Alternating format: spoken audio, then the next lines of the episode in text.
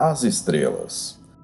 Durante milênios, os astrônomos as viram imóveis, inalteráveis, tranquilizadoras e fixas na abóbada do universo. Mas a que distância elas estavam? Nesse episódio, vamos ouvir a história por trás dos primeiros cálculos. Olá, eu sou Floresberto, apresentador do podcast Astronomia e Astronáutica, e vou levar você nessa viagem.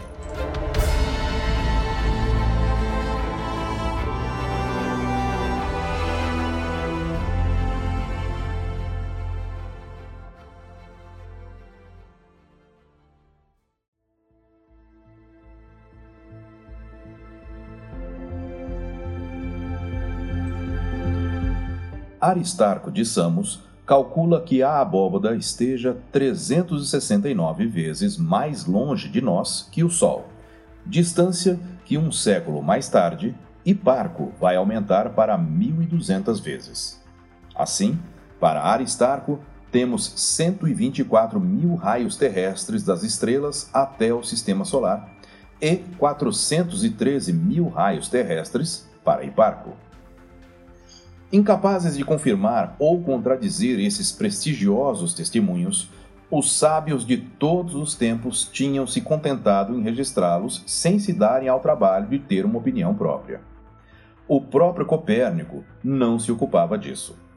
Mais audacioso, Tycho Brahe, impressionado pela ausência de paralaxe, havia declarado que as estrelas deviam encontrar-se a, pelo menos, 1,4 milhão de raios terrestres. Número, aos seus olhos, tão fantásticos que o levaria a renunciar ao sistema heliocêntrico. Galileu adotara uma distância de 13 milhões de raios terrestres. Kepler, de 34, e mais tarde, de 60 milhões. Esses cálculos provocaram fúria nos seguidores de Ptolomeu. No início do século XVIII, esses cálculos contraditórios desesperavam os sábios. Pouco a pouco, porém, algumas certezas começaram a emergir. Já que as estrelas estavam tão longe, não poderiam receber a luz do Sol. Tratava-se de um passo importante, pois daqui para frente seria possível considerar o Sol como uma estrela entre as outras.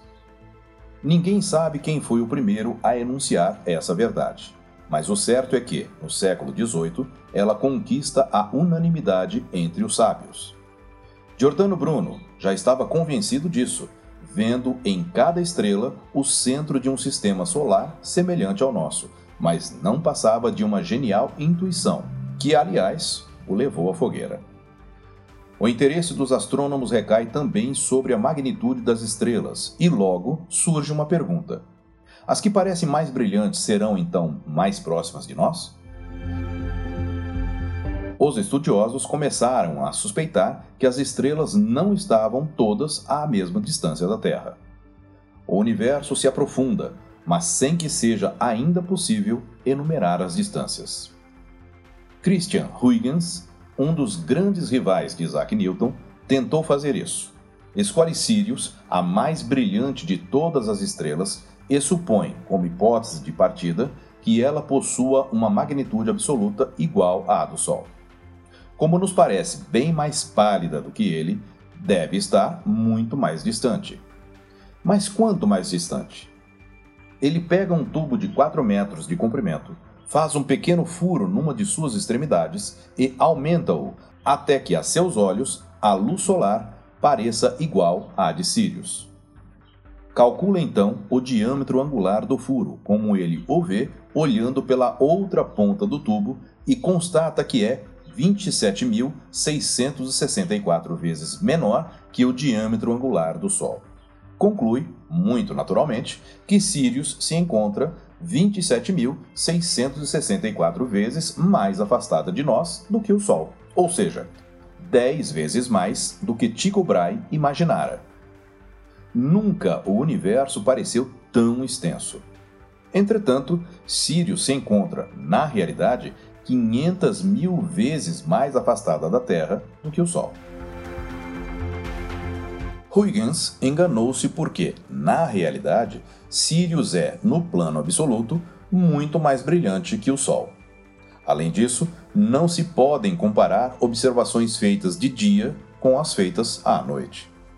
Depois disso, um dos mais brilhantes astrônomos de todos os tempos tenta uma técnica diferente para estimar a distância das estrelas. Descubra quem ele é e qual a técnica utilizada no próximo episódio. Eu sou Floresberto, produzi e apresentei este podcast Astronomia e Astronáutica. Até a próxima viagem.